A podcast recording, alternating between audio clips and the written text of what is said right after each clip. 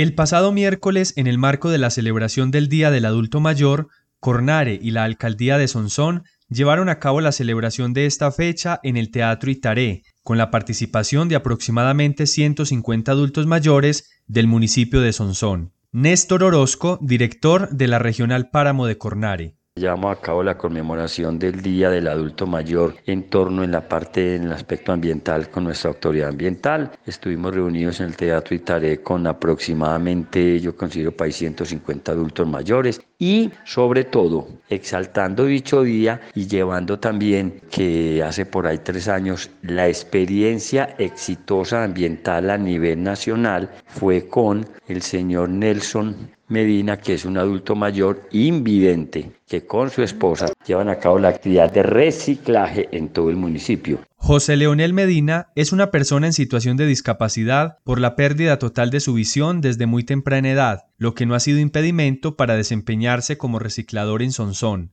Diariamente es visto por las calles del municipio arrastrando una carreta en la que transporta todo el reciclaje que puede recolectar. En el año 2018 fue ganador del título honorífico Condecoración al Reciclador del Año, otorgado por el Ministerio de Ambiente y Desarrollo Sostenible. Una distinción a nivel de que así los adultos mayores de pronto la capacidad no sea igual a la que se tenía antes, pero son fundamentales para entrar a replicar todas las partes de actividades de, del manejo ambiental, de residuos, desde la casa, el uso racional de los recursos naturales como el agua y la energía. Fue muy bonito dicho acto, fue conjuntamente con la Administración Municipal, Cornare y con todo este grupo de adultos mayores.